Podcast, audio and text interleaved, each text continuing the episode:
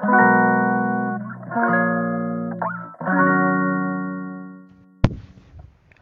んにちは、松田祐介です。妊娠や出産に関わる麻酔、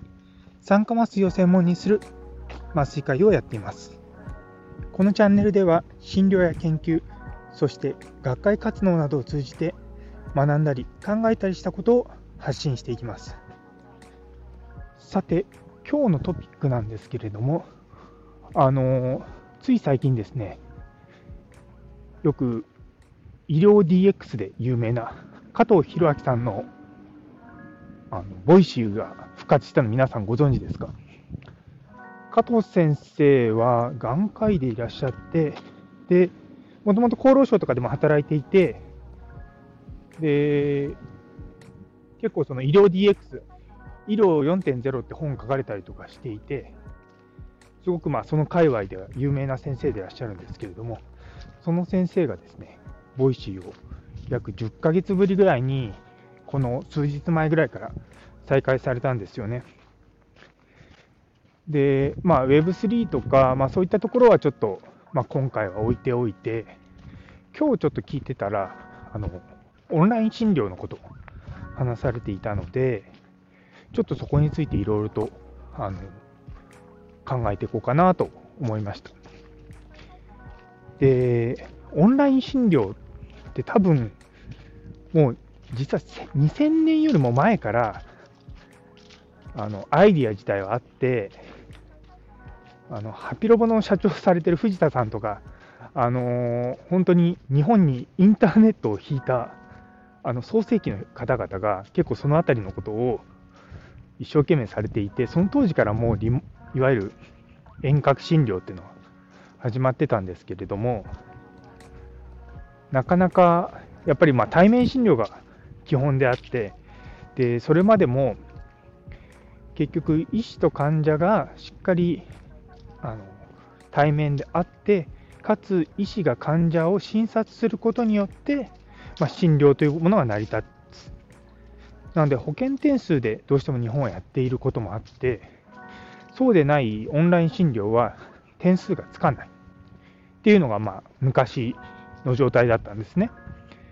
なので、制度としては、例えば LINE のチャットとかそういったものはいろいろとあったんですけれども、そこが診療報酬に結びつくようになったのが、ここ多分10年以内ぐらい。で、それがさらに加速したのが、まあ、今回のコロナのしんあの、まあ、コロナのパンデミックだと思うんですけれども、で、まあそ、それもあってですね、実はあの私、あの厚労省がやってるあの医師向けのオンライン診療の、まあ、コースを昨年かな、今年の夏ぐらいかな、に受けたんですけれども、まああのまあ、そういったことを受けて、あのまあ、一応、交渉を受けてる身なので、まあ、そういったものやれと言われれば全然できるんですけれども、結構ですね、その病院側がいろいろとあの新しいシステム入れたりとか、特に私、働いてるの大学病院だと、同じシステム入れるにしても、例えば外来のブースが1つ、2つであれば、多分その1つ、2つでいいんでしょうが、外来大学みたいに大きな規模になると、それだけ大きな額が動くことになるので、でかつその、そういった診療の新しいシステムを入れたいというときに、大体問題になってくるのが、まあ、いわゆる運営をされてる偉い先生方なんですね。ただ、そういう方々の多くは、皆さん、やっぱりま診療がメインでずっとやってこられたので、新しいテクノロジーとか、そういったことになかなかこう興味を持ってくださらないっていうのもあって、でなので、大学病院とか大きな病院ほど、まあ、そういったテクノロジーが遅いんじゃないかなというふうに最近思ってます。で、オンライン診療をするにあたって、実は大事なことは、まあ、もちろんあの患者さんに直接会えないから、問診とか、そういったもののスキルを上げるっていうこともあるんですけれども、そもそも根本的な僕らのその患者さんの見方っていうのを考え直さなきゃいけないんじゃないかなというふうに思ってます。で実は、2017年に私があのカナダの病院で働き始めたとき、あの結構言われたのが、ナースとかに、まあ、あの呼ばれて、すぐに患者のとこに行くなっていうのをすごい注意されたんですね。よあの日本で診療してると、とりあえず呼ばれたら患者のとこに行って患者見ろと、直に。っていうふうに、もうこれ、もう20年前に私医者になった時からずっともう叩き込まれてるんで、そういうもんだと思ってたんですよ。だから、まあ、極端な話、その呼ばれてすぐ見に行くことに対して、その指導員に怒られるっていうことが、まあ、ちょっと理解できなかったんですね。でもその指導員に言わせると、いや、今はそのタイミングで行けたかもしれないけども、行けないタイミングだってあると。で、その時に、その場にいるナースから、ナースでもいいですし、あそこにいる人たちから、情報をちゃんと拾って、で、そこでどういう状況なのかっていうのを判断して、で、指示を出すのか、それともやっぱり行かなきゃいけないのかっていうマネージメントができないといけないと。それも臨床のスキルだと言われたんですね。で実はカナダってあの日本よりも国土が大きいこともあって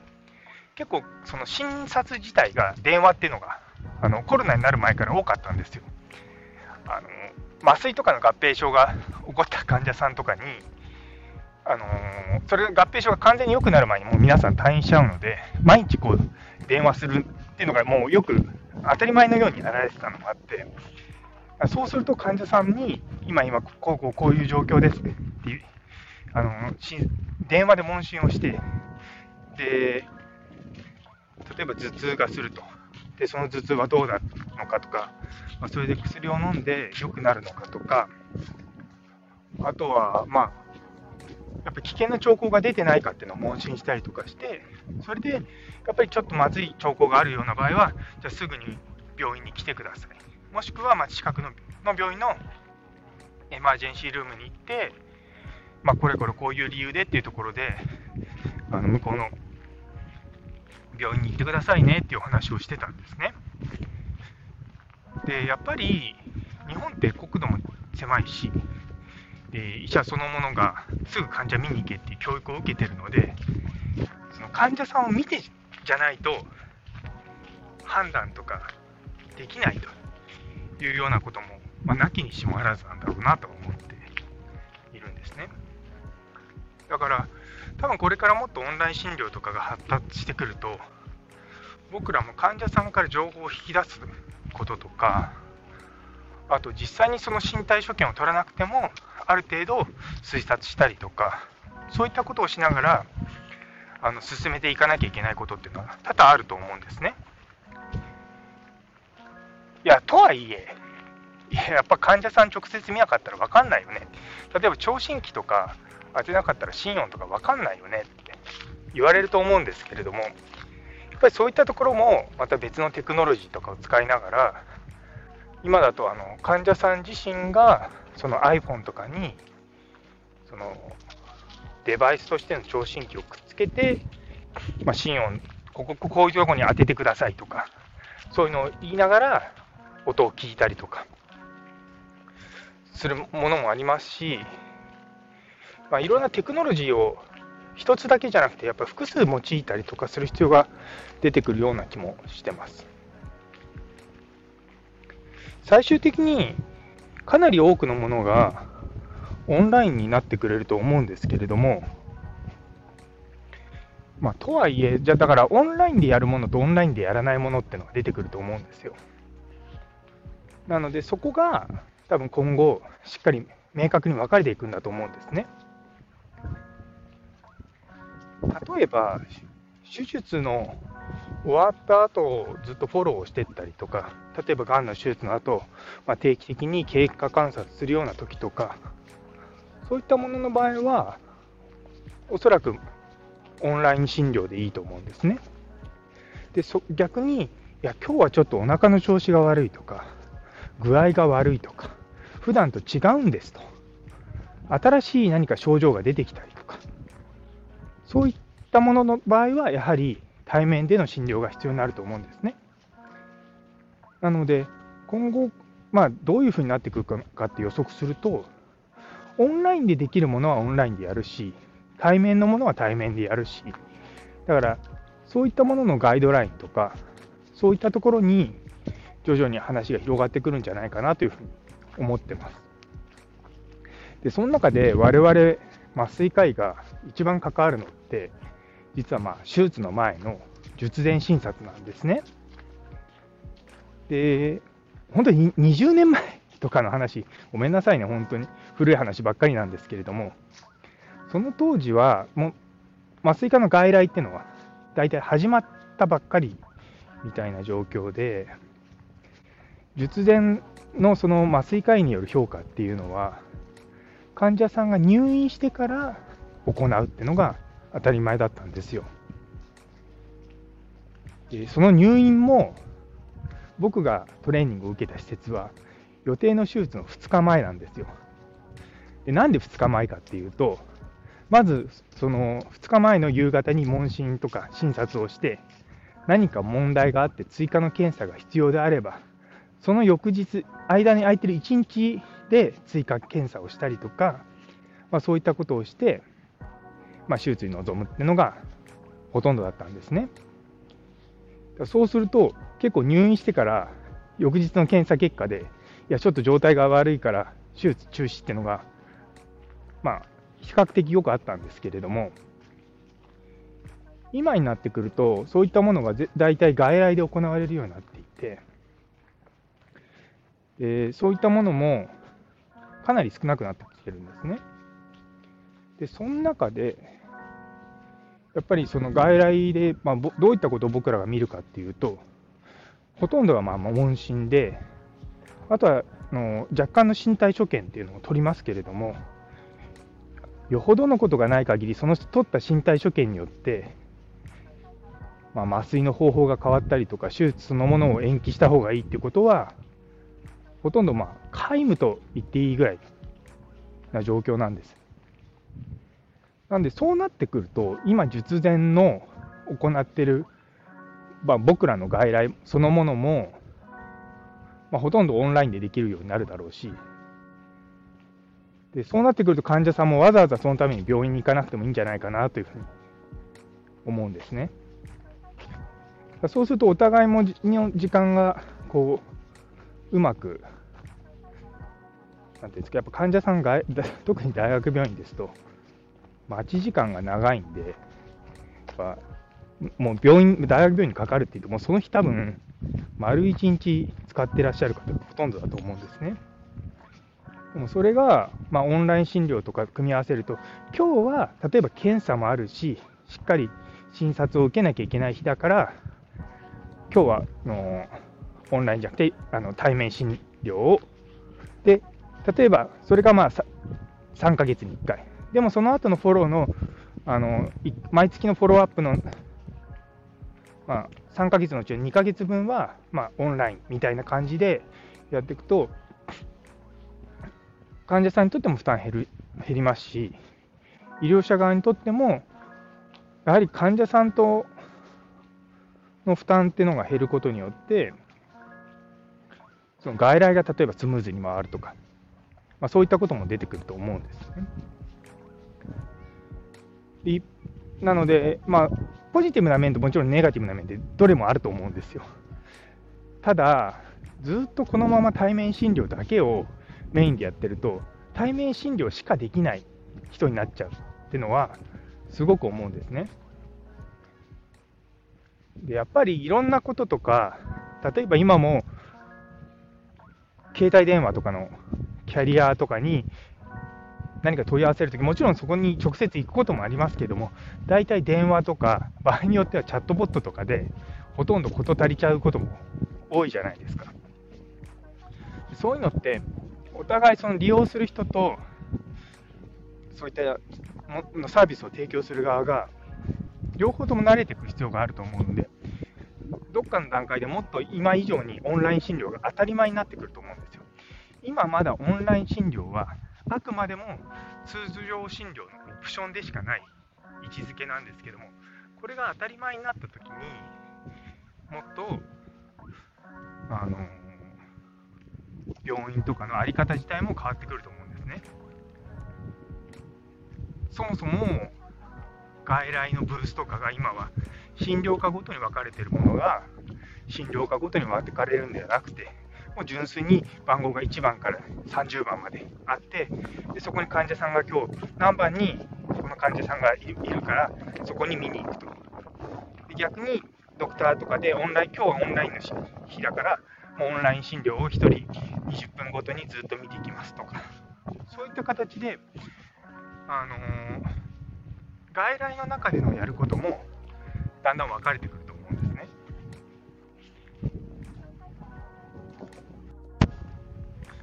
さまざまなやっぱテクノロジーが新しくできてる中で、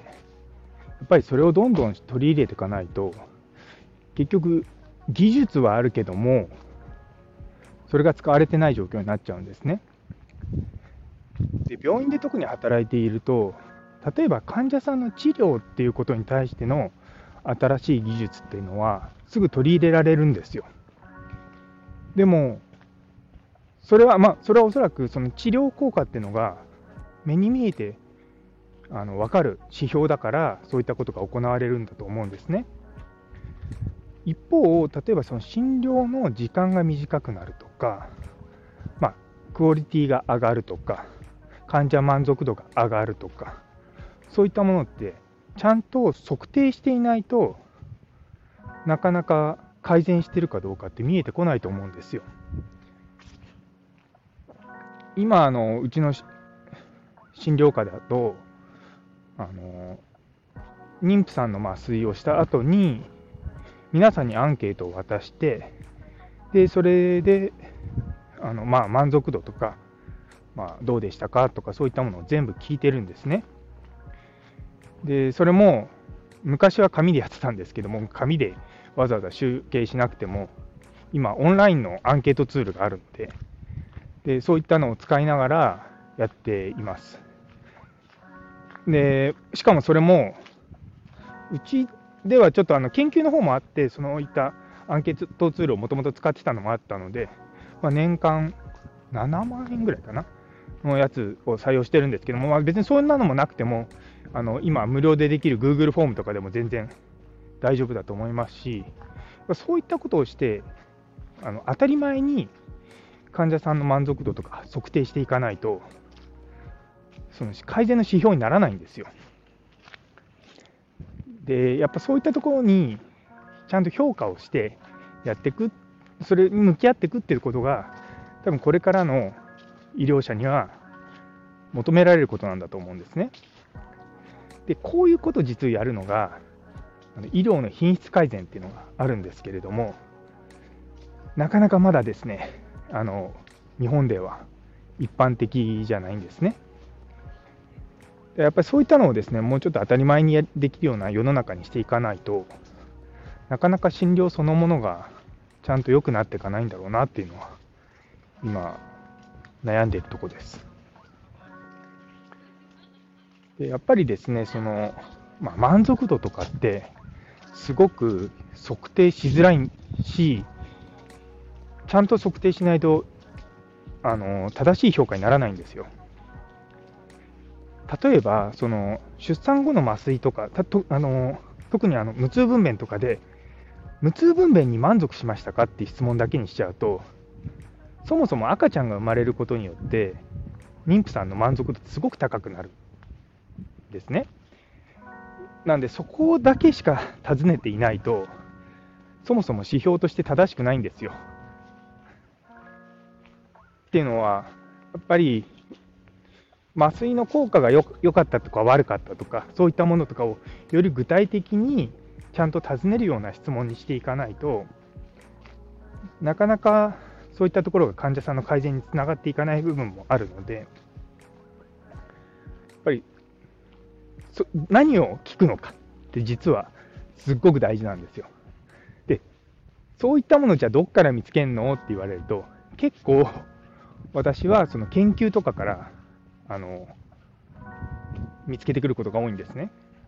で、いや、なんで研究なのって、いや、研究って別にその診療と違うの違うじゃんって言われるんですけど、もう結構そういった医療の質を尋ねるような研究とかだと、そもそもそのどういった項目が必要なのかっていうのを複数のまあプロの人たちが集まってもう決めたりとかで、それが結局その項目がいいか悪いかっていうのを論文を出すときに査読っていうプロセスを経て、それがいいか悪いかっていうのが、まちゃんとある程度評価されてるんですね。なんで、もちろんそれで追加で尋ねることはできないんですけれども、でも少なくともそこにある項目っていうのは、複数のやっぱりプロの目に触れて、やっぱり採用されてる項目なので、まあ、全くゼロから自分の思いつきでやるよりはいいだろうなっていうね、まあ、私たちは考えてるっていうのはあるので、やっぱそういったところをですね、うまく活用するのは重要なんじゃないかなと、いつも思って診療に当たっております。で、実はその最初、ちょっと冒頭に加藤先生のお話で Web3 がっていうのがちょこっと出たんですけれども、あのやっぱりそういったオンラインのアンケートとかうまく使っていくと、あの新しい Web 技術とかそういったものとやはり絡んでくるところも出てきて、まだまだちょっと、まあ、一般的になってないところもあるので、そのいきなり医療に応用っていうのはなかなか難しいんですけれども、やはりですね、そういったものを少しずつ積み上げていくことが、まあ、医療そのものの全体の診療の質のの向上につながって、より健康で生きていけるんじゃないかなというふうに思っております。昨日の放送でもあの紹介したあのチャチャット GPT もそうなんですけれども、やっぱり新しいものでがフリーで使えるっていうのは、やっぱりすごくいい世の中になってますので、やっぱりそういったものをですね使ってみて、あこれどうなんだろうなとか、そういったものを考えてやっていくようにしていくと、すごくいいんじゃないかなというふうにいつも思いながらやってます。今日はあの月曜日になりますので、皆様の1週間が、こういったものを、まあ、少し新しいこと考えようかなと思いながら進めていくと、なんか1週間もうちょっと充実した感じになるかなと思ったので、ちょっとこう難しい話をあのまとめてみました。最後まであの放送を聞いてくださってありがとうございます。皆様の一日が素敵な一日でありますように。それではまた。